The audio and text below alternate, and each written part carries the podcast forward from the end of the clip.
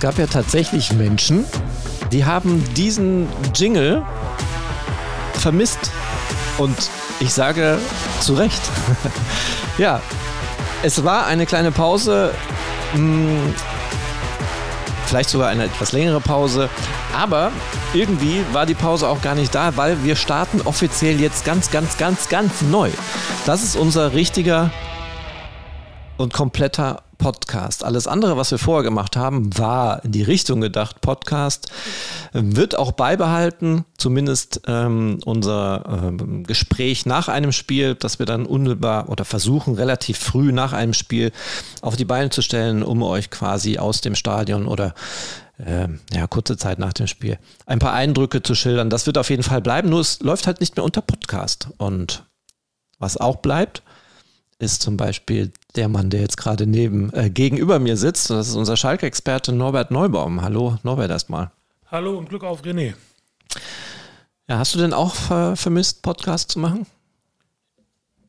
Ich habe vermisst, Podcast zu machen und ich habe tatsächlich die Melodie vermisst, als ich sie gerade wieder gehört habe. Da bin ich quasi wach geworden und äh, stelle fest, dass das doch tatsächlich ein Ohrwurm ist. Ja. Und jetzt kommt das, ach, das ist das ist ja schon das Allerschlimmste, bevor wir überhaupt anfangen mit Schalke. Ich sitze in der vergangenen Woche, oder war es vor zwei Wochen? Nee, was war das? Heimspiel, wann war das denn? Vor zwei Wochen schon, vor anderthalb Wochen. Vor, vor zwei Wochen. Ja, genau. Mittwoch heute, anderthalb Wochen. Da gibt es eine Werbung, die dann eingespielt wird, die genau diese Melodie nutzt. Da war ich noch ein bisschen schockiert. Worum ging es in der Werbung? Was hat, die, was hat die angekündigt? Ich war so schockiert, ich weiß es nicht mehr. Es ist jedenfalls ein Werbeteil, der gezeigt wird auf dem Würfel, wenn irgendwelche Pausen sind äh, im Vorprogramm. Ich dachte, ich höre nicht richtig. Da jetzt bewerben die unseren Podcast. Dann müssen wir beim nächsten Schalke Heimspiel besonders aufpassen, worum es da tatsächlich geht. Ja, vielleicht müssen wir dann die Firma anschreiben und sagen, hey, unsere Musik ist eure Musik und eure Musik ist unsere Musik, da müssen wir kooperieren. Aber wer weiß, um was es da geht. Ich weiß nicht. Es war jedenfalls so, das ist jedenfalls eine Firma, die ich so nicht kenne. Also. Okay, das, das, bringt uns, das bringt uns der Sache noch nicht näher. Ja, wahrscheinlich haben die unseren Podcast gehört und haben gesagt, wow. Die, also wir hatten die Musik ja tatsächlich schon mal, aber vielleicht haben die gedacht, das ist, das ist die Musik, die uns zum Erfolg führt. Wahrscheinlich, wenn du die Musik selbst komponiert hast, dann äh, nee. kannst du da richtig äh, alle Register ziehen. Nee, leider nicht. Also die Musik ist, falls sich einer fragt, ähm, es gibt ja dann die Möglichkeit, GEMA-freie Musik zu bestellen oder zu, ähm, zu nutzen. Wir haben tatsächlich ein, eine Internetseite, wo wir registriert sind, wo wir eine Jahresgebühr bezahlen und dort Musik nutzen können. Und dann habe ich mich da so ein bisschen durchge geklickt und habe überlegt, was passt denn zu Schalke? Und das ging relativ schnell und ich fand, das passt irgendwie. Das passt. Da ist auf jeden Fall ordentlich Musik drin. Ja. Insofern, äh, auf jeden Fall. Ja, ordentlich Musik drin ist eigentlich schon mal wieder das Stichwort, weil ähm, auch wenn es so eine platte Plattitüde ist, auf Schalke ist immer was los. Und das ist ja wirklich so, oder? Auf Schalke, egal wann, egal wie, wenn du denkst, es ist alles gut, knallt es auf einmal wieder. Selbst wenn alles gut ist, ist es komisch. Also du weißt, ich berichte seit, seit Ende der 80er, Anfang der 90er Jahre über Schalke und äh, es gab noch nicht einen Tag, an dem ich in die Verlegenheit kam, äh, dass, dass ich nichts äh, zu schreiben äh, oder zu berichten gehabt hätte. Äh, muss nicht immer, das muss nicht immer was Schlechtes sein, sondern, sondern äh, können ja auch schöne, schöne, gute Dinge sein. Und im Moment läuft ja auch ohnehin noch die Transferperiode. Insofern ist da ja ohnehin jeden Tag für, für irgendwelche Gerüchte und äh, manchmal auch dann tatsächliche Fakten gesorgt.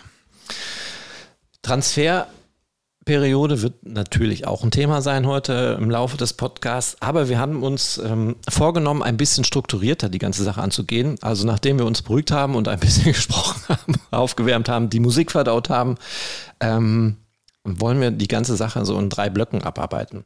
Und der erste Block ist natürlich immer der Blog, äh, wo wir äh, auf das schauen, was passiert ist. Und das ist gefühlt jetzt schon wieder Ewigkeit näher, aber der letzte Spieltag war tatsächlich äh, ist anderthalb Wochen her. Freitag. Fast zwei Wochen sogar. Und das war in Braunschweig, DFB-Pokal, erste Runde. Gewonnen. aber dann hört es meiner Meinung nach auch schon wieder auf. Norbert, was hast du denn noch für Erinnerungen an dieses Spiel? Also zum einen muss ich dich, glaube ich, leicht korrigieren. Das Pokalspiel in Braunschweig ist äh, im Grunde eine halbe Woche her. Also ist jetzt noch nicht anderthalb Wochen her. Da haben sie am vergangenen Freitag. Siehst du? Siehst du? Merkst du? Ich bin gespielt. völlig zeitlos. Ich merke ja. schon, wie das Spiel aus deinem Gedächtnis schon, schon so langsam entschwunden ist. Ja, du sagst, außer dem Sieg ähm, äh, ist da jetzt nicht besonders viel hängen geblieben. Aber muss ja eigentlich auch nicht. Also wir, wir haben jetzt gerade mal zwei Ligaspiele hinter uns und das Pokalspiel. Äh, das Pokalspiel war für Schalke ein von der Papierform her relativ schweres Los. Es war im Grunde der schwierigste Gegner, den du erwischen konntest. Und äh, da war jetzt in diesem Jahr das Weiterkommen war nicht garantiert, weil es eben nicht gegen einen unterklassigen Gegner ging, wie, wie in den vergangenen Jahren. Und da kannst du dann einfach erstmal froh sein und einen Haken hintermachen, wenn du diese Hürde übersprungen hast. Das haben sie gemacht. Ich finde auch sogar relativ souverän, auch wenn es in der Schlussphase dann äh, nochmal hektisch wurde. Das haben solche Spiele aber meistens an sich. Ähm, nach einer Viertelstunde, als Schalke sich dann entschlossen hatte, auch ein bisschen am Spiel teilzunehmen, finde ich, haben sie das dann relativ gut, gut im Griff gehabt. Und ich habe jetzt Braunschweig in der zweiten Halbzeit eigentlich jetzt nicht mehr allzu gefährlich vor das Schalker Tor kommen sehen, bis auf diese Szene in der 88. Minute, als Marius Müller äh, nochmal ganz gut gerettet hat. Also da sage ich jetzt einfach mal, was, was hätte von dem Spiel auch hängen bleiben sollen außer dass du eben eine Runde weitergekommen bist und ich finde auch verdient eine Runde weitergekommen bist. Also Prädikat Hauptsache weiter ist auf jeden Fall der passendste Begriff zu diesem Spiel. Ja, ich finde schon und, und äh, Hauptsache weiter und auch auch völlig okay weiter. Sie haben ja jetzt nicht äh, irgendwie, dass sie, dass sie von, von Schiedsrichterentscheidungen profitiert hätten oder dass sie, dass sie großes Glück gehabt hätten. Das war einfach äh, das einzige Zweitligaduell äh, im, im Wettbewerb und äh, das hat Schalke für sich entschieden und äh, verdient und das ist auch das ist auch gut so und gibt natürlich auch schon einen kleinen Fingerzeig für das Spiel am kommenden Sonntag in Braunschweig, wenn es ja dann um Zweitligapunkte geht. Ja, bevor wir da sind, lass uns nochmal über das DFB-Pokalspiel sprechen. Ähm, Du hattest, um eine Frage vielleicht noch zu beantworten, denn viele wissen das tatsächlich nicht. Du hattest auch am Anfang erwähnt, das war eigentlich das schwerste Los, was Schalke hätte treffen können. Und äh, wir haben da auch drüber berichtet. Und es gab natürlich dann auch jemanden, der gefragt hat, wieso? Es hätte ja auch Dortmund oder Bayern sein können. Ähm, erste Runde ist das nicht möglich. Ne? Da gibt es Töpfe. Genau, da gibt es eben zwei, zwei Töpfe. Da sind zum einen die, äh, die, die Begrifflichkeit ist immer so ein bisschen falsch. Man sagt immer der Profitopf und der Amateurtopf. In dem Amateurtopf sind aber auch die Drittligisten drin und Drittligavereine sind eigentlich Profivereine. Die arbeiten, die, die, gehören, die gehören zum Profifußball, zählen aber in der, in der Begrifflichkeit da eben zu den, zu den Amateuren.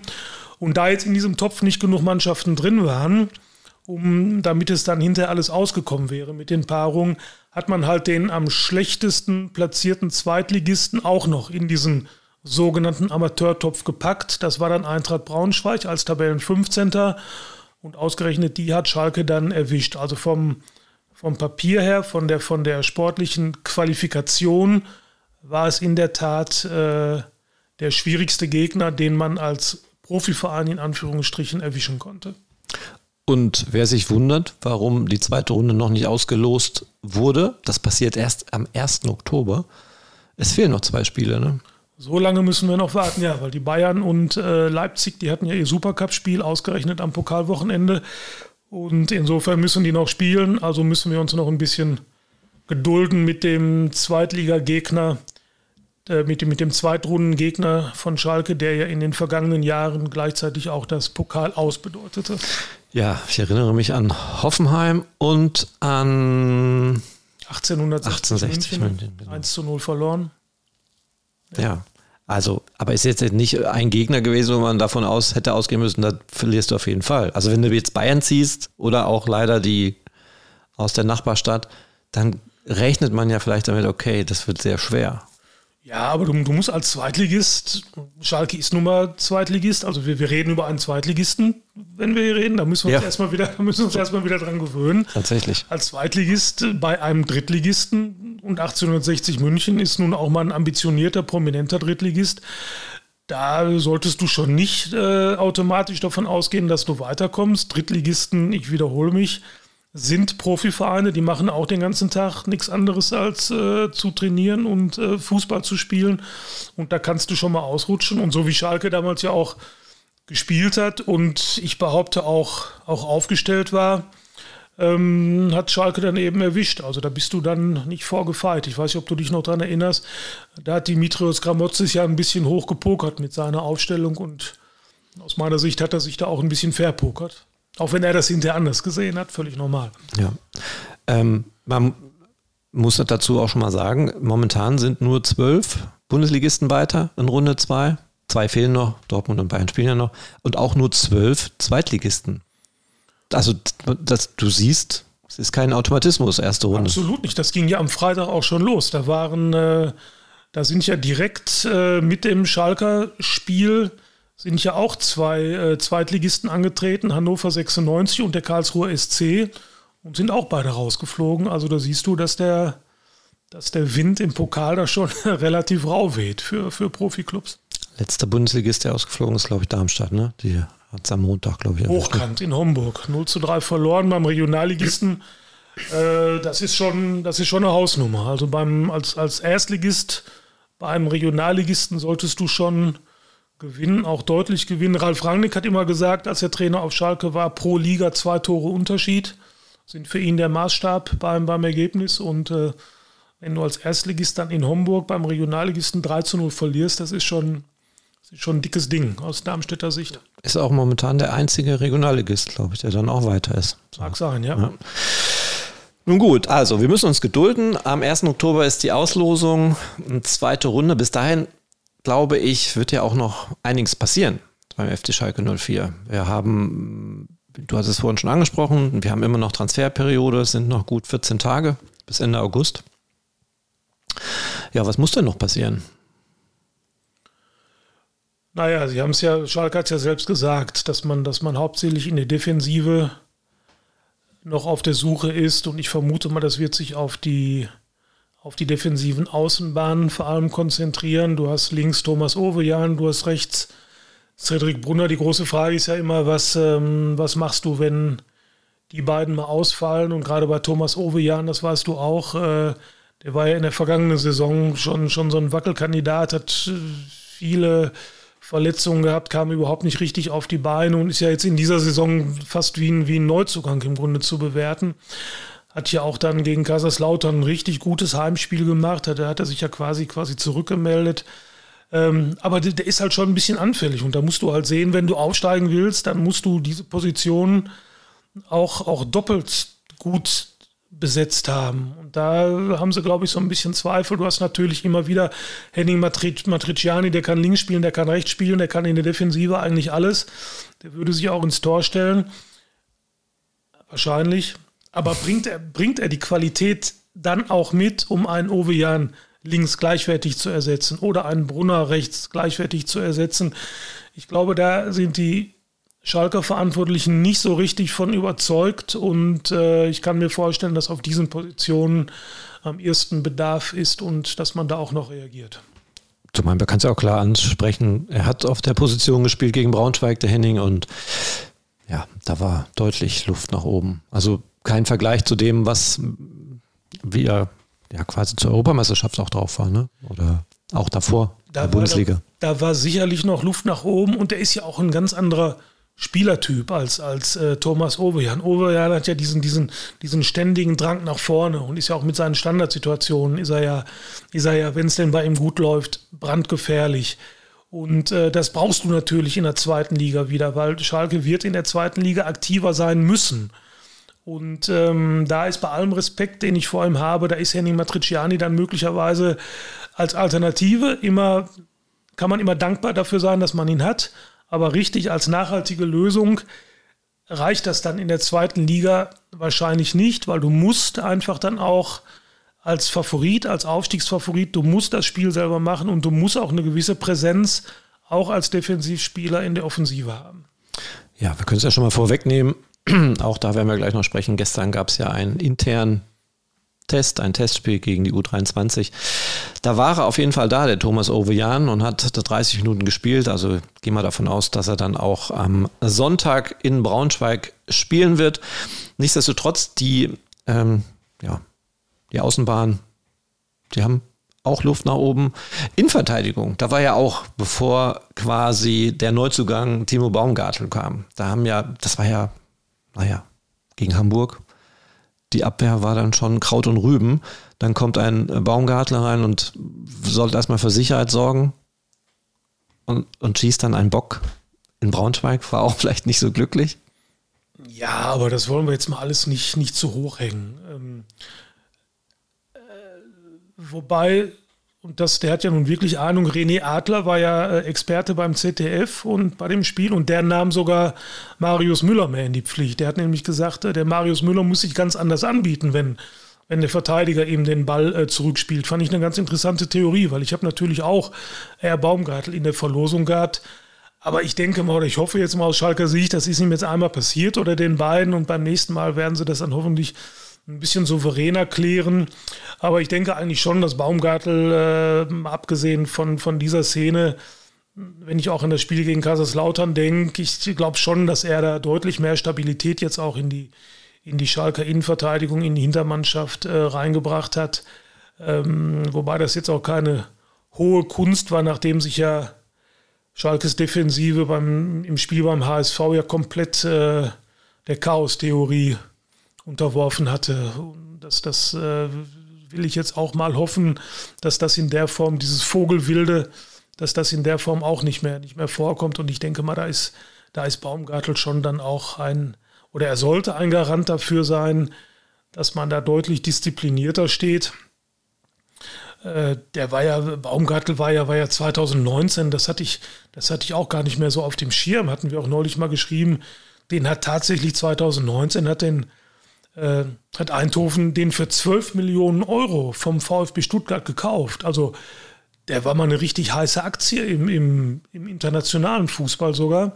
Jetzt ist das alles ein bisschen äh, stagniert. Er wurde ja dann auch nach Union Berlin ausgeliehen. Dann kam ja noch diese, diese Krebserkrankung äh, dazu, von der er sich ja, Gott sei Dank, ähm, von der er ja genesen ist. Äh, und ähm, also wenn der, wenn der auch nur ansatzweise wieder an das anknüpft, was ihn damals so wertvoll gemacht hat, dann hat Schalke da wahrscheinlich einen richtig guten Transfer äh, hingelegt. Aber um das zu beurteilen, ist das jetzt alles noch viel zu früh. Aber wahrscheinlich wird er sich erstmal noch eine Zeit lang an Moritz Jens messen müssen, oder? Der hat ja nun mal einen Eindruck hinterlassen auf Schalke und viele trauern denen ja immer noch hinterher. Ja, du kannst das von zwei Seiten sehen. Du kannst ihn vergleichen mit Ibrahima Cissé aus dem Hamburg-Spiel und sagen, Gut, dass Baumgartel jetzt äh, da ist, wobei ich jetzt überhaupt nicht, ich halte viel von Ibrahima Sissé. Ich glaube, da ist, das schlummert ein unglaubliches Potenzial drin. Oder du kannst ihn halt mit Boris Jens vergleichen und sagen, ähm, naja, so gut ist er aber noch nicht. Aber wir wollen auch nicht vergessen, Moritz Jens, das war dann auch noch erste Liga. Und das hat schon seinen Grund, warum Wolfsburg den jetzt für 8 Millionen Euro, äh, glaube ich, gekauft hat. Und ähm, generell sind solche Vergleiche aber eigentlich nicht zielführend, weil du hast jetzt halt im Moment das Duo Baumgartel, Kaminski und äh, damit musst du jetzt erstmal äh, klarkommen und damit werden sie, glaube ich, auch einigermaßen klarkommen.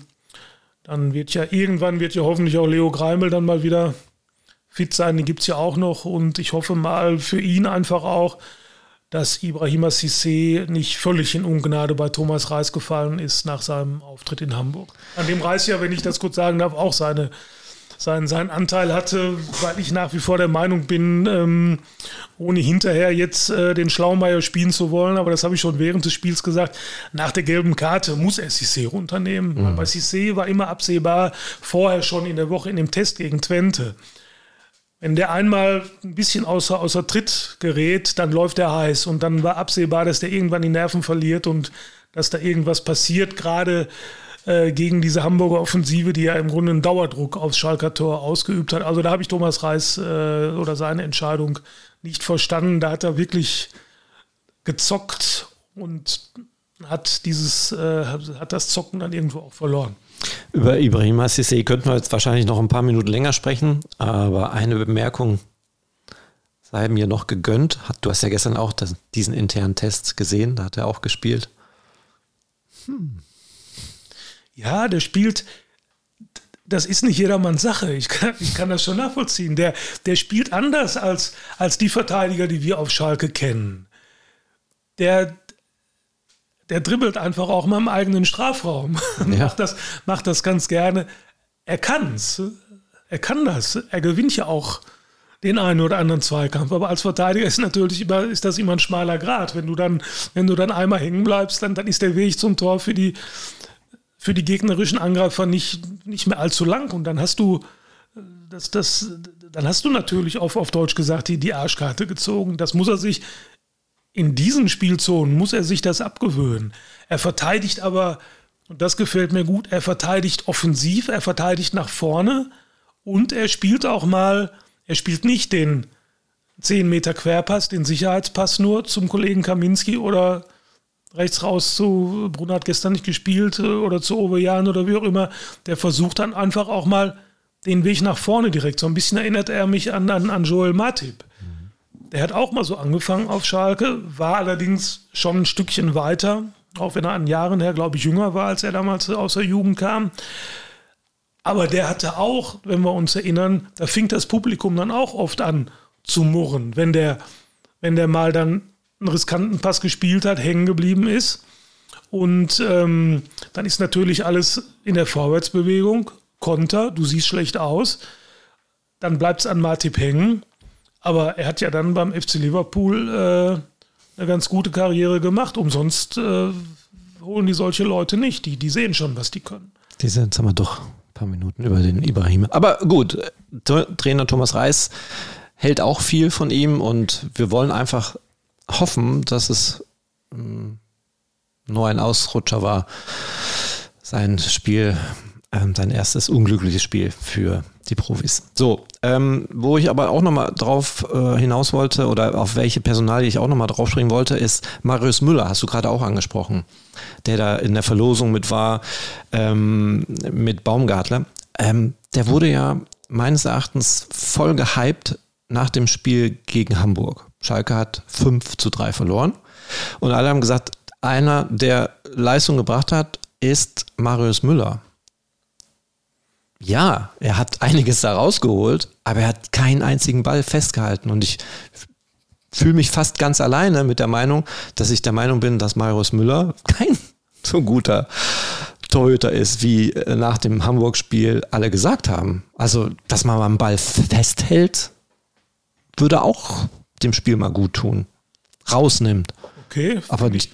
Finde ich hochinteressant. Äh, und es zeigt einfach, dass es im Fußball immer wieder unterschiedliche Meinungen gibt. Ähm, ich teile diese Meinung nicht. Ich fand ihn in Hamburg überragend. Ja, trotz der, die, trotz der die, die Mehrzahl. Ja. Und mir war es dann irgendwann egal, ob, ob er einen Ball festhält oder nicht. Ich war einfach nur froh, wenn wir das was aus Schalker, durch die Schalker Brille sehen, dass er so überhaupt gehalten hat. Aber jetzt, jetzt kommen wir zu deiner Theorie. Ich habe neulich mit Norbert Nickbo gesprochen. Ähm, und dessen Begeisterung hielt sich auch in Grenzen. Na guck. Äh, der sagte im Grunde alles Torwartbälle. Hm. Also Bälle, wo du, die du als Torwart, als Profitorwart, zweite Liga, halten Aufstiegsfavorit, die du eigentlich halten musst. Jetzt ist Norbert Nickbo ohnehin ein sehr, ein sehr kritischer äh, Zeitgenosse, was Torhüterleistungen äh, betrifft. Er hätte die eigentlich sowieso alle, sowieso alle gehalten, ganz klar. Ja. Und Norbert Nickboy ist natürlich auch ein großer Ralf Fährmann-Fan. Vielleicht spielt er das auch etwas eine Rolle, aber ich habe ihm auch gesagt, Norbert, also sorry, ich finde ich find schon, dass der, dass der zwei oder drei mindestens rausgeholt hat, die keine Torwartbälle waren. Aber da werden wir nicht, da werden wir die Wahrheit werden wir nicht finden. Ähm, Fakt ist, und da muss ich dir recht geben, er hat fünf Gegentore kassiert. Das bleibt, das bleibt stehen. Man muss es wahrscheinlich auch wirklich kompliziert auseinandernehmen und äh, auseinanderklamüsern, denn es gibt ja auch noch Leute, die vor ihm stehen und die haben ihm ja das Leben auch schwer gemacht. Das muss man ja auch dazu sagen. So wie gestern Ralf Ehrmann. Absolut. Ich muss, ich muss aber auch dazu sagen, Müller hat mir gegen Kaiserslautern, finde ich, da hatte auch, äh, da standen sie hinten wesentlich stabiler, aber da gab es auch zwei, drei Szenen, wo ich finde, wo er auch richtig gut reagiert. Beispielsweise in der vierten oder fünften Minute den Schuss, den er da rausholt, von, ich glaube, Ritter war es. Mhm. Äh, Norbert Nico sagt Torwartball. ja. ähm, ich weiß nicht, ob den, ob den jeder Torwart äh, hält. Keine Ahnung. Er hat ihn gehalten. Gegen, Kassel, äh, gegen Kaiserslautern, genau. Hat er aber auch Bälle festgehalten. Na guck. Ich rede also, nur von dem Hamburg-Spiel, dass er da so gehypt wurde. Hat er, hast du vielleicht schon in der Zwischenzeit mit ihm gesprochen? Wahrscheinlich. Nein, habe ich nicht. halt doch mal Bank Oder Mühe. Nee, die sagen Mühe zu ihm, ne? Weiß ich nicht. Der Thomas Reis sagt immer Mühe. Mühe. Mühe. Ja, habe ich neulich bei der Pressekonferenz gehört. Auf, am Trainingsplatz hörst du sowieso manchmal Namen, wo du denkst, hä, wie meint er denn jetzt? Ich habe mich gestern gewundert, das darf ich sagen, dass die Spieler sich teilweise mit Nachnamen gerufen haben. Polter hat immer gerufen Kozuki, Kozuki. Ja. Und auch die U23-Spieler haben äh, Castelle zum Beispiel. Ja. Ich, das kenne ich, kenn ich aus den Mannschaften, äh, in denen ich gespielt habe, nicht. Ich weiß nicht, ob ich die Namen nennen soll, aber es hat auch ein Spieler gesagt, ey, wie heißt denn der mit den orangefarbenen Schuhen? Oder so. aber das muss man vielleicht auch erklären. Ähm, das war, ähm, ja doch, war alles sehr zusammengewürfelt. Naja, auch das. Und es war Justin Hickerin, der ja auch gar nicht bei der U23 voll dabei ist. Und die haben ja auch neue Spieler dazu bekommen. Und dann hat er äh, seinen Vordermann gefragt, ey, wie heißt der mit den Orangefarben Das fand ich sehr witzig. Ähm, und auch ich, ich wurde gefragt übrigens über Twitter, ähm, was denn die U23 gestern für ein System gespielt hat. Und da musste ich tatsächlich, ich konnte das nicht beantworten, weil ich mich eh auf die Kamera konzentriert habe. Ich habe ja, wir durften ja nur filmen, wenn Torszenen sind, äh, ein paar Schnittbilder, dann musst du ja diese Szenen aufschreiben, dann musst du dich auf die Profis konzentrieren. Profis in Anführungsstrichen, weil die haben ja nach dem 4 zu 2 nicht das beste Bild abgelassen, aber da reden wir gleich nochmal drüber. Und ich konnte das nicht beantworten. Könntest du, also ich. Ich habe mich, hab mich auch mehr auf die Profis konzentriert. Äh muss ich, muss ich ganz ehrlich sagen, was, was mir aufgefallen ist, war, welches System. Es war im Grunde ein recht einfaches System. Pässe in die Schnittstelle. Von den Profis. Von den Profis. Ja. Ich wurde gefragt, System 3, U23. Wo die, wo die relativ offen standen, die Profis, und dann, dann ist Keke top und wer auch immer ist, dann ist da einfach auf und davon gelaufen. Ähm, aber nein, ich, ich habe auch mehr auf die Profis äh, geachtet. Auf jeden Fall haben sie nicht mit zwei Spitzen gespielt, die U23, weil äh, Pierre Lasogga saß nur auf der Bank. Also 4-3-2-1. Ja, und ähm, da sind sogar, da ist sogar ein Kollege enttäuscht wieder von dann gezogen, weil der gehofft hatte, dass er Lasogga einmal gegen die, gegen die Profis sieht. Ist es ein ähm, gemeinsamer Kollege, der schon länger im Dienst ist? Ein recht erfahrener Kollege. ja. okay. Der wollte die Lasogga-Geschichte machen. Möglicherweise. Ich habe ihn auch gesehen beim Warmmachen, war er noch da und sah auch so aus, als wenn er, aber das wäre ja, glaube ich, vielleicht haben sie aber auch gesagt, bringt den Jungen bitte nicht zur zweiten Halbzeit, das könnte noch schlimmer ausgehen dann. Könnte ja auch wer sein. wer weiß, welche, welche Geheimabsprachen es da gab. Ja, wer weiß. Also, Keke Top war gestern boah, ein Dreierpack ja, macht, macht drei Tore und wenn wir ganz ehrlich sind, er hätte ja noch mehr machen können. Wenn er, wenn er in der einen oder anderen Situation ein bisschen entschlussfreudiger noch, doch dann einfach auch mal durchgezogen hätte, dann, dann wäre das noch mehr geworden. Aber drei Tore in äh, zweimal 30 Minuten, das kann sich schon sehen lassen. Keke Top war ja sowieso in der Vorbereitung auch komplett mit dabei und ähm, viele haben gesagt, naja, gut, dass der Junge jetzt dabei ist. Viele haben aber auch gesagt, der Keke, der war in der Jugend oder in der zweiten Mannschaft gut, weil die körperlich alle gleich waren. Jetzt sind die Profis kräftiger und da kann er sich nicht so durchsetzen. Hey, habt ihr mal den Keke Top gesehen? Der hat ja, also von der U23, da war ein richtiger Brocken ist der geworden, ne? Der ist richtig kräftig geworden. Ja, ich sehe das, das Problem sehe ich jetzt bei, bei Keke Top auch gar nicht, äh, gar nicht körperlicher Natur. Er hat natürlich hier mit, mit Simon Terodde und Sebastian Polter zwei für Zweitliga-Verhältnisse hochkarätige Stürmer vor sich. Das, das ist schon mal ganz klar. Da kommst du nicht so leicht dran vorbei. Und ähm, generell ist, ist der Sprung von, von von der Jugend, von der knappen Schmiede zu den Profis. Das ist halt ein, ein gewaltiger. Wir werden ja vielleicht gleich auch nochmal über den, über den Neuzugang vom, vom, vom FC Bayern München reden, den Schalke hat. Der, der wird möglicherweise jetzt eine ähnliche Erfahrung machen. Also du musst schon, Geke Top hat, hat sich gestern einfach, er war ja im Grunde der, der Testsieger gestern, wenn man so vielleicht bei den Profis noch äh, Brian Lassme, der, der zumindest in der ersten Halbzeit äh, ganz, ganz auffällig gespielt hat. So, und da muss Keketop jetzt dranbleiben. Er hat sich jetzt erstmal wieder zurück in die Erinnerung von, von Thomas Reis geschossen und jetzt muss er in der Regionalliga den steinigen Weg, den muss er jetzt erstmal weitergehen und da muss er knipsen und da muss er eigentlich jedes Wochenende zeigen, hallo Thomas Reis, hier, ich bin da, ich will, ich will bei euch oben spielen. Ich mache mal zwar hier meine Spiele, meine, äh, meine Tore, aber eigentlich äh, gehöre ich da oben, gehöre ich da oben hin. Ja, hat er gestern ja ein Ausrufezeichen gesetzt, auf jeden Fall. Und ähm, wir müssen das vielleicht auch nochmal erklären, die vielleicht die Berichterstattung nicht ganz so verfolgt haben. Gestern Schalke interner Test statt einer klassischen Trainingseinheit gegen die U23, zweimal 30 Minuten. Und gespielt hat die zweite Garde, kann man das so sagen, also die, die hinten dran stehen, bis auf Brian Lassme. Ja, Sebastian Polter muss ich aber auch dazu zählen, weil er hat ja auch noch nicht die große Rolle gespielt in der, in der ersten Reihe. Aber die beiden haben es eigentlich ganz gut gemacht. Aber die, die dann auf dem Platz waren, wie Niklas Tauer zum Beispiel, ähm, das war Vogelwild.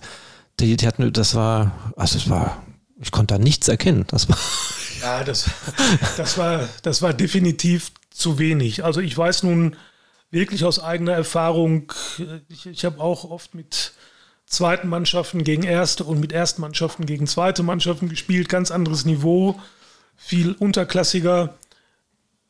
Aber der, der Rhythmus ist ja im Grunde immer der gleiche. Die zweite will natürlich den da oben eins auswischen. Die da oben haben vielleicht gerade überhaupt keinen Bock auf das Spiel, haben erst Freitag da in Braunschweig gespielt. Vorbereitung gerade hinter sich, die Saison plätschert gerade erstmal so, plätschert gerade erstmal so los und dann kommt da die U23 ähm, und hat natürlich ein paar Jungs da drin, die dir was beweisen wollen. Aber trotzdem, ohne das überzubewerten, wirklich nicht. Aber du willst dann als Profitrainer natürlich auch, also ein bisschen mehr hätte es dann schon, hätte es dann schon sein dürfen. Das wirkte mhm. doch alles sehr, alles sehr uninspiriert und ähm, einfach auch Dinge, bei denen ich, selbst wenn es nur der in Anführungsstrichen zweite Anzug der Profis ist, ich erwarte aber schon etwas mehr Ballgewandtheit, ich erwarte mehr Sicherheit im Passspiel. Ich erwarte nicht unbedingt, dass die da ein großes Feuerwerk abbrennen, um Gottes Willen. Das, das, das muss äh, wirklich nicht sein. Das wir Thomas Reis auch nicht erwartet haben. Aber du willst zumindest irgendwo eine, eine einigermaßen seriöse, disziplinierte Vorstellung sehen. Und jetzt haben sie gestern 4-2 verloren innerhalb einer Stunde und hätten noch mehr Tore kassieren können. Die sind ja teilweise alleine auf, auf Ralf Fährmann äh, zugelaufen. Äh, die, haben, die haben, die U23 hat oft sich gar nicht getraut, so schnell abzuschließen, wie sie hätten abschließen können, weil sie sich wahrscheinlich gewundert haben, Mensch, warum stehen wir eigentlich so blank? Haben dann nochmal quergelegt und wie auch immer. Also das war einfach nicht gut von den, von den Profis und da hat ja auch Gerald Asamoah ähm, der, der das wahrscheinlich auch gar nicht, gar nicht gerne gemacht hat, der hat ja dann hinterher zu uns auch einige sehr deutliche Worte über, über diesen Auftritt gesprochen. Ja, dann sprechen wir doch auch dann über den äh, Neuzugang vom FC Bayern, Yusuf Kabadai. Der hat nämlich in den zweiten 30 Minuten gespielt und ähm, ja, der hat auch, äh, glaube ich, eine Ansage bekommen. Ne? Du hast gerade gesagt, so ein Passspiel zum Beispiel. Das kennt er nicht. Gestern ah, zumindest nicht. Er wird es er wird's schon kennen. Er hat übrigens, ähm, das war ganz interessant, er hat in den ersten 30 Minuten hat er in der U23 gespielt.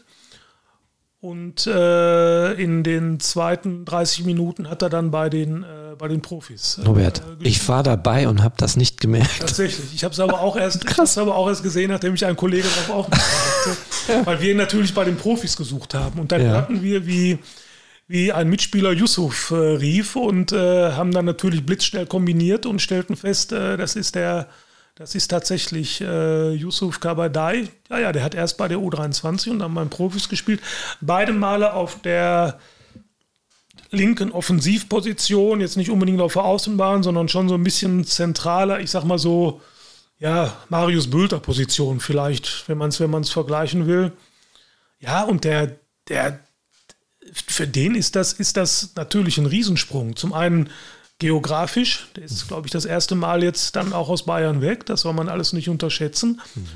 Und der hat auch sofort eine Ansage gekriegt, als er bei den Profis war, als er sich mal festgedribbelt hatte und so ein Haudegen wie Sebastian Polter hatte sich dann, äh, hatte sich gerade freigelaufen, hatte eigentlich gedacht, er würde jetzt angespielt, aber Kabadai hat dann noch einen Dribbling versucht, blieb natürlich hängen und dann, dann ging es, dann halte es aber quer über den Platz, trenn dich vom Ball, Yusuf. Mhm. So, das ist, äh, das war schon, also willkommen bei den Profis, äh, sag ich da mal.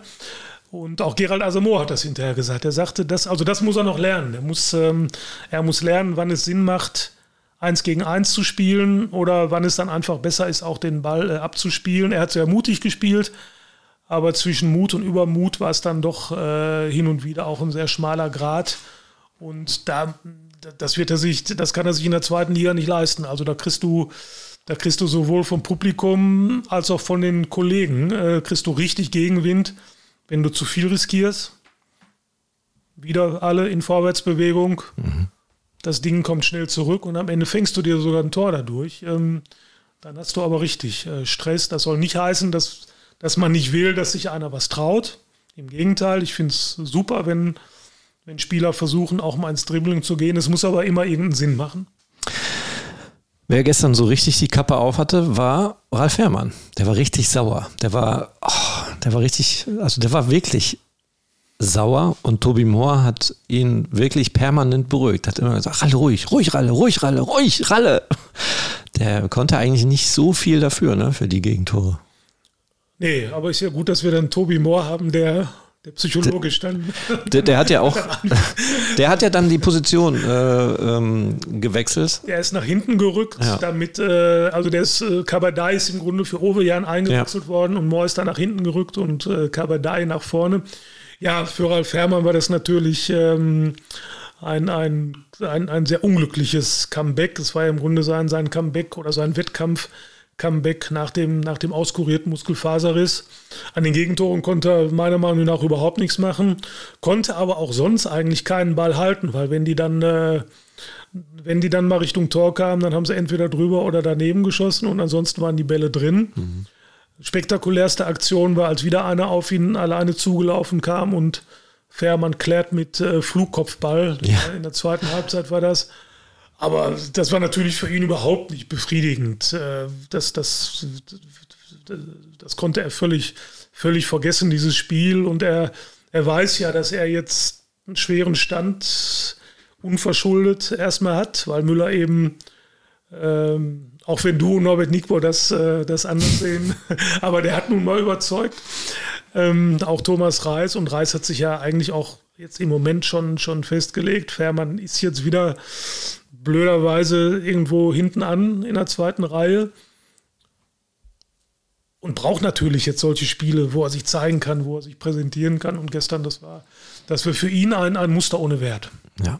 Am Sonntag werden hm, wahrscheinlich nur zwei Spieler von gestern in der Startelf stehen. Thomas Ovejan, Brian Lassme. Gehe ich mal davon aus, weiß nicht, wie er mit Sebastian Polter dann Lass mir, lass mir ist gut möglich, würde ich jetzt aber noch so hundertprozentig noch nicht unterschreiben. Vielleicht fühlt sich Reis auch ganz wohl, wenn er den auf der Bank hat zum, mhm. zum Nachlegen.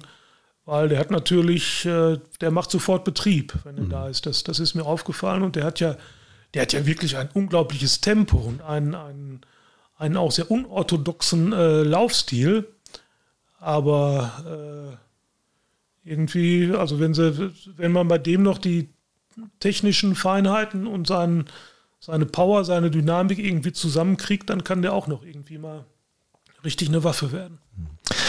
Paul Seguin wäre noch ein Thema auf meinem Zettel. Der hat ja 2 zu 1 gemacht. Und ähm, er hat ja bekannten Daddy, haben wir ja auch, glaube ich, schon drüber berichtet, ne? Der ähm, aber tatsächlich auch den Paul sehr, sehr spät gezeugt hat. Also Paul hat auch gar nicht äh, aktiv die Laufbahn mitbekommen von seinem Vater. Hat er erzählt. Deswegen so. mussten wir auch Paul Seguin darüber aufklären, dass sein Vater. Stimmt. 1900 in der Saison 1977, 78 mit dem ersten FC Magdeburg den FC Schalke 04 aus dem UEFA Cup geworfen hat. Klaus Fischer war dabei. Klaus Fischer muss dabei gewesen sein. Da war ja. sogar im Stadion noch bei dem Spiel. Beim, ich glaube, das Rückspiel war dann auf Schalke. Ja. Da warst du im Stadion. staunst du. ja. Ob er erzählt vom Krieg. Ne? nein, nein, alles gut, alles gut. Nein, Moment, Moment. Das war, das war in der Saison 1977, 78 und äh, ja, da war ich irgendwie 14 oder ja. Ich bin da ähm, fast jede Woche mit konfrontiert, weil ich ja jede Woche Klaus Fischer und äh, Rüdiger Abramschick treffe. Schön, schön, dass du mich in die Generation. Nein, das, ich sehe immer dieses Plakat. Wir, wir, wir zeichnen immer den Legendentalk auf in einer Loge beim FC Schalke 04 im Stadion und ähm, da hängt dieses Plakat. Ah, okay. Schalke gegen Magdeburg und da ist auch Eintrittskarten ja, und Klaus Fischer. Das war ja dann für lange Zeit das letzte, das muss für lange Zeit das letzte Schalke Europacup-Spiel gewesen sein bis 1996. Aber Klaus hatte keine großen Erinnerungen an Seguin, Papa. Klaus, der Klaus verdrängt alles, wo, er mit seinen Mannschaften nicht erfolgreich war. Da kann er sich nicht dran erinnern. Ja, gut. So, ähm, jetzt haben wir schon 41 Minuten auf der Uhr und wir haben ja gesagt, wir machen drei Blöcke. Jetzt haben wir ja den ersten Block schon wirklich, naja, so, den haben wir ja quasi zum Übergang gemacht. Wir haben ja aktuelle Situationen, gestern Test, Vorbereitung auf Braunschweig und ähm, ja, da sind wir eigentlich ganz gut in der Zeit. Und dann wollte ich eigentlich bei Paul Seguin bleiben. Da haben wir ja gar nicht drüber gesprochen. 2 zu 1, guter Mann. Ja. Und jetzt wollte ich eigentlich die Brücke schlagen. Kommt von welchem Verein? Jetzt aktuell kommt er von äh, Union Berlin. Genau. So, wir haben ja mit Union Berlin wirklich gute Deals schon gemacht. Aber, ah, da fällt mir ein, Tim Skarke, das ist ja jetzt auch noch Thema. Oder? Fragezeichen. Ist der denn wirklich noch ein Thema? Also ich kann mir schon vorstellen, dass Schalke nach wie vor Interesse hat. Ich glaube aber nicht, dass, dass er jetzt ganz oben auf der Prioritätenliste steht. Weil ich denke eigentlich mittlerweile sind sie auf diesen Positionen, auf der ich Team Skarke sehe, jetzt mal völlig egal ob links oder rechts, haben sie doch jetzt eigentlich einen Haufen Leute. Sie haben, mhm. sie haben Lasme, sie haben Karaman, sie haben ähm, Kabadai, wenn wir ihn jetzt mal einfach auch zu den, zu den Profis äh, zählen. Ähm, wir haben Tobi Moore, den wollen wir auch mal nicht, nicht vergessen. Der hat ja in Heidenheim bewiesen, dass er ein guter, ein guter Zweitligaspieler ist. Mhm. Die, die brauchst du halt im Moment. Kozuki haben wir auch noch, ist im Moment so ein bisschen, so ein bisschen hinten an. Ähm, wahrscheinlich habe ich noch einen vergessen, aber ich finde, der, du hast eigentlich für diese, für diese offensiven Außenbahnen hast du im Moment genug. Wenn sich bei Union ein Türchen öffnet, dann glaube ich, wird Schalke nochmal versuchen, aktiv zu werden. Und ähm, ähnlich ist es ja schon bei der ersten oder bei der Ausleihe von Tim Skarke im Winter gewesen. Da wurde ja auch lange mhm. Gepokert, lange verhandelt. Dann war das Thema eigentlich ja schon erledigt und dann ist ja bei Union eine Tür aufgegangen und äh, dann hat Schalke zugeschlagen und möglicherweise passiert es jetzt auch wieder, wobei man auch hört, dass an Skarke mittlerweile auch andere Vereine mhm. interessiert sein sollen. Aber eine Tür ist ja tatsächlich aufgegangen. Prominenter Neuzugang, bei Union Berlin, Robin Gosens. Ja. Die Tür und ich glaube, eine Tür ist auch aufgegangen. Ich glaube, diesen Hollerbach aus Wiesbaden haben sie auch. Benedikt Hollerbach haben sie, glaube ich, auch. Geholt. Den habe ich in der Qualifikation oder in der Relegation, in der Relegation gesehen. Ja, ja, ja. ja. Ähm, also da müsste, da wird wahrscheinlich eine Tür aufgehen, wahrscheinlich kurz vor Schluss erst wieder. Das mhm. ist ja jetzt die Phase jetzt. Im Moment sortiert sich ja jetzt jeder noch und äh, formiert seine Reihen einfach um, um dann für, für das für das Schließen des Transfersfensters dann vorbereitet zu sein. Das ist ja, ist ja im Grunde in jeder Spielzeit so. Also da wird man jetzt mal sehen müssen. Grundsätzlich glaube ich aber schon, dass Schalke noch Interesse hat. Aber für die Außenbahn hinten. Ich da, denke, da also wenn man, wenn man wirklich tatsächlich irgendwie jetzt nur noch mal die Wahl hat, entweder den oder den, und einmal ist es was für die Defensive und einmal wäre es dann für die Offensive vielleicht Tim Skarke, dann wird man sich meiner Meinung nach und sollte das auch tun, für die Defensive entscheiden. Ja, wie gesagt, es sind noch knapp zwei Wochen. So lange ist das Transferfenster noch geöffnet und es wird definitiv noch was passieren. Da sind wir uns relativ sicher. Was ich aber eigentlich noch sagen wollte, diese Tür, Union Berlin. Wir wissen ja jetzt alle, dass Robin Gosens großer Schalke-Fan ist. Wie oft haben wir darüber berichtet? Kommt großes auf Schalke. War, war ja oft Thema. War ja völlig unrealistisch, aber trotzdem war es immer wieder Thema. der große Schalke-Fan, hilft er den FC Schalke 04, rettet er den FC Schalke 04 vor dem Abstieg. Blablabla, das war ja ganz viel Thema. So, aber jetzt, jetzt ist er bei Union, jetzt ist er in der Bundesliga, jetzt macht er, 29 ist er, jetzt macht er noch zwei, drei Jährchen bei Union und dann ist das, ist das, jetzt eine Frage, eine Feststellung? Nein, das ist eine Feststellung. Okay, und dann wird er seine Karriere auf Schalke beenden. Da sind übrigens, bin ich nicht nur alleine mit meiner Meinung, das ganze Internet hat das heute. Ach geil, dann ist er ja auch bald auf Schalke. Für Schalke wäre es natürlich noch spannender gewesen, wenn man ihm, Jetzt wenn man rechtzeitig geholt hätte. Und die Chance äh, gab es ja tatsächlich, denn der hat ja jahrelang im Grunde hier vor der Haustür gespielt, als, als, äh, als er dann ähm, seinen Bekanntheitsgrad deutlich gesteigert hatte, da war es dann im Grunde fast schon zu spät. Mhm. Noch ein Ex? Nee, noch, noch ein Ex ist ja Quatsch. Ich möchte noch über einen Ex-Schalker sprechen. Da war ich auch sehr überrascht. Ähm, Max Meyer. Der war im März großes Thema, weil alle gesagt haben auf einmal, Mensch, der Max Meyer, der hat es jetzt geschafft, der ist beim FC Luzern gut untergekommen, hat eine super Saison gespielt, glaube ich, äh, zwölf Tore geschossen, ich glaube, und ähm, wurde in dieser Saison sogar zum, in dieser neuen Saison zum Kapitän ernannt. Bin ich irgendwie, also man hat ja viel Negatives noch im Kopf, wenn man über Max Meyer spricht oder nachdenkt. Aber ähm, tut ihm sicherlich super gut, aber ich finde es echt bemerkenswert, dass er dann doch nochmal die Kurve bekommen hat, weil er hatte ja wirklich echt heftige Niederschläge verkraften müssen. Ne? Ich freue mich für ihn persönlich. Ich habe ihn unheimlich gerne auf Schalke gesehen. Ich fand ihn vor allem stark, als äh, ich glaube, Tedesco war es, ihn zum so ein bisschen zum, zum Sechser umfunktioniert hatte. Da hat er mir unheimlich gut gefallen zum Teil. Und äh, man weiß ja auch nicht in der ganzen Beurteilung, ich, wir kommen dann ja immer wieder zu diesem Thema Weltklasse-Spieler, Max Meyer zum Weltklasse-Club und wie auch immer. Ja. Man weiß ja auch gar nicht, wie viel kam dann da auch wirklich von Max Meyer, wie viel kam von, von Beraterseite oder, oder vielleicht von, von noch ganz anderen Leuten. Ähm, also als Fußballer fand ich ihn immer, fand ich ihn immer klasse. Und ähm, Allerdings diese, diese Romantik, dass er dann möglichst schnell bei Julian Draxler, gibt es ja auch immer diese, diese Gerüchte und Wünsche, dass die alle wieder nach Schalke zurückkommen.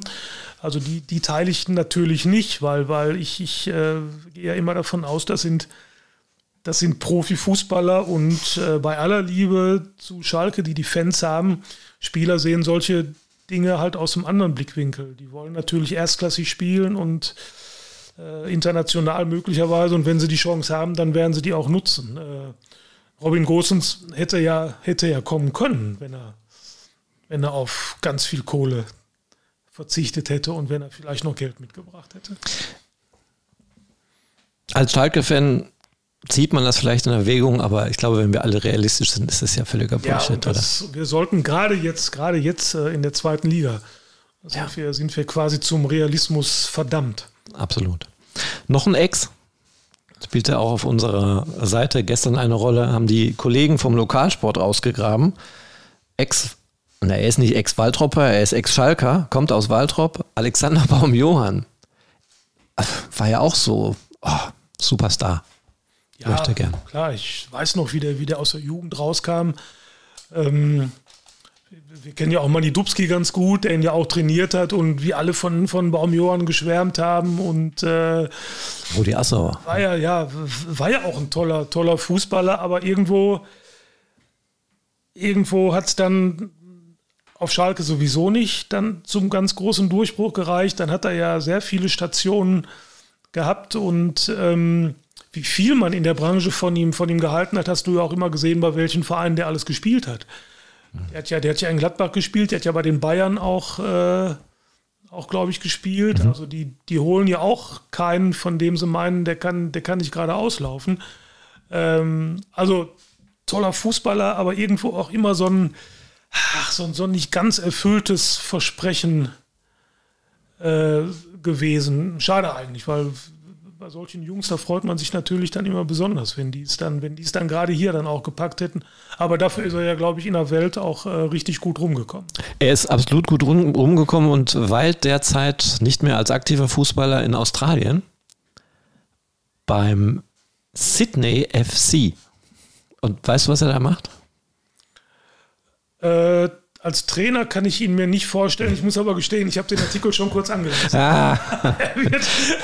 Head of äh, Player Management. Ja, überleg mal. Überleg. 36 Jahre. Ich meine, da spielen einige noch, aber er ist jetzt quasi als Funktionär da tätig in, in Australien. Gut.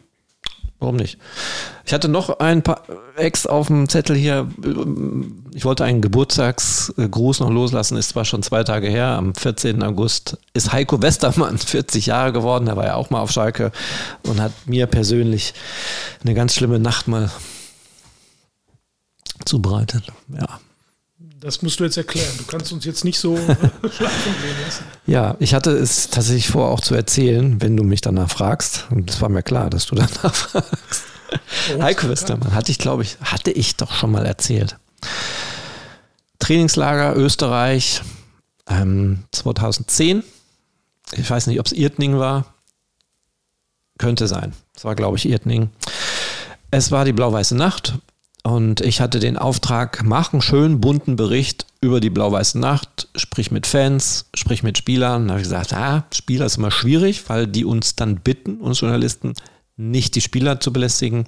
Die sollen für die Fans da sein und nicht für uns. Wir haben genug. Habe ich absolut Verständnis gehabt, habe aber trotzdem den Anspruch gehabt, vielleicht doch einen Spieler noch vor die Kamera zu kriegen, der so ein bisschen die Atmosphäre beschreibt, wie toll das doch alles ist, im Trainingslager mit den Fans Kontakt zu haben. Ja, und äh, ich habe dann einfach mal Heiko gefragt, ob er nicht Bock hat, weil die gerade im Begriff waren zu gehen. Also sie sind dann zurück ins Mannschaftshotel. Und da sagt er, ja klar, zwei Minütchen hätte er für mich. Ne? Na, dann habe ich ihn gefragt, wie er das dann alles findet. Alles super, alles toll. Und dann habe ich ihn natürlich auch gefragt, wie er so kommende Saison, ne, was er sich alles vornimmt, welche Ziele er hat mit dem FC Schalke 04. Und er hat geplaudert und erzählt. Und ach, denkst du, wow, der hat Großes vor mit dem FC Schalke. Und nachts, in, in dieser Nacht, wurde der abgeholt von einem Fahrer, wurde nach Hamburg gefahren und hat dort den Vertrag unterschrieben. Ja, überleg mal. Ich hoffe, du bist noch schnell genug auf Sendung äh, gegangen. Nein, es war ja in der Nacht. Ich hatte alles fertig. Ich habe mich so gefreut. Schöner, bunter Bericht mit Spieler. Ja. Musste ich ihn rausschneiden. Tja, das ist, das ist natürlich äh, Journalistenschicksal. Glaubst du denn, aber er muss das ja schon gewusst haben. Ja, der, der, ist ja nicht ins Hotel gefahren, er ist ja direkt, also der ist schon ins Hotel gefahren, aber wurde sofort abgeholt und sind los. Aber ganz Profi, solange er sein seine Füße auf quasi auf Schalker Boden hatte, hat er noch, hat er als Schalker auch gesprochen. Er hat mich trotzdem sehr enttäuscht. Und ich habe ihn darauf angesprochen. Der war auf Schalke, ich glaube, vergangene Saison. Und er begrüßte uns auch da unten am äh, Rand, am Fußballfeld, weil die ähm, vorm Spiel mit dem Quatscher gesprochen haben. Und dann habe ich ihn auch begrüßt und das hat sich so angefühlt, als wenn er wüsste, wer ich bin. Dachte ich, überrascht. Und habe gesagt, so, mit dir habe ich ja noch eine Rechnung auf, so lapidar gesagt. Und dann wollte er auch wissen, warum, habe ich ihm das erzählt. Hat er mich angegrinst und ist gegangen. Ja, ja, er musste auch gehen. Ja, diese Geschichte. So, jetzt haben wir genug über Ex-Schalke gesprochen. Wir gucken wieder äh, von der Vergangenheit. In der Gegenwart haben wir schon ein bisschen rumgewühlt mit dem Testspiel gestern und der Vorbereitung. Wir gucken jetzt in die Zukunft, denn die ist ja tatsächlich noch ein paar Tage hin. Schalke spielt erst am Sonntag, 13.30 Uhr, in Braunschweig. Also nach Braunschweig ist vor Braunschweig. Norbert, wird es ein komplett anderes Spiel? Kann man, man kann natürlich einige Erkenntnisse mitnehmen aus dem Spiel am Freitag, ähm, aber geht man da völlig anders rein? Ist das ein ganz anderes Spiel? Pokal, Liga, logisch, aber wie geht Schalke da rein? Schalke sollte auf jeden Fall wacher in dieses Spiel gehen als ins Pokalspiel, weil ich glaube, wenn sie denn dann von Beginn an da sind, dann sind sie einfach auch stärker als Braunschweig. Das sage ich jetzt ohne irgendeine, ohne irgendeine Überheblichkeit oder ohne, ohne irgendeine Arroganz, aber ich finde, man hat schon gesehen, dass, dass die Braunschweiger Mittel im Pokalspiel dann doch relativ limitiert waren. Man hat halt versucht, irgendwie alles auf, auf Uja vorne jeden, jeden Ball irgendwie vorne zu bringen. Und, und wenn man den dann unter Kontrolle hatte, dann, dann kam da eigentlich nicht so richtig viel. Während Schalke dann ja doch die Qualität hat, in einem Spiel, in dem Simon Terodde überhaupt nicht zur Geltung kommt, dass dann eben andere mit Toren aushelfen. Jetzt waren es Karaman, Seguin und Latza. Also da ist Schalke schon, glaube ich, variabler und damit auch stärker aufgestellt. Und deswegen wird Thomas Reis jetzt ganz egal, wer spielt, aber er wird schon, das wird er vor dem Pokalspiel auch gemacht haben, aber jetzt sollten Sie sich vielleicht auch dran halten, er wird schon volle Konzentration von Beginn an äh, der Mannschaft mit auf den Weg geben, damit sie einfach auch äh, eine, eine gewisse Souveränität ausstrahlt und eine gewisse Dominanz, die du, die du als FC Schalke 04 in der zweiten Liga schon haben solltest. Mhm. Insofern äh, glaube ich nicht, dass es ein komplett anderes Spiel wird. Braunschweig wird sicherlich da auch wieder alles äh, reinlegen. Die haben zwei, die sind mit zwei Niederlagen in die zweite Liga gestartet, stehen also schon unter Druck. Also die werden die werden auch äh, alles raushauen, was sie haben, aber das dürfte eigentlich nicht reichen, um Schalke zu gefährden. Sie guckt gerade so ein bisschen rein. Du hast gerade gesagt, zwei Spiele haben sie schon verloren gegen Kiel und gegen Magdeburg. Vorbereitung auch eher durchwachsen. Ähm, äh, gegen Rot-Weiß Essen zwar gewonnen, aber gegen Preußen Münster zum Beispiel und gegen Fortuna Düsseldorf, ach nee, das war, doch, das war in der Vorbereitung, äh, verloren ähm, ja, die starten halt mit schon einem ordentlichen Rucksack. Ne? Die stehen ja schon unter Druck.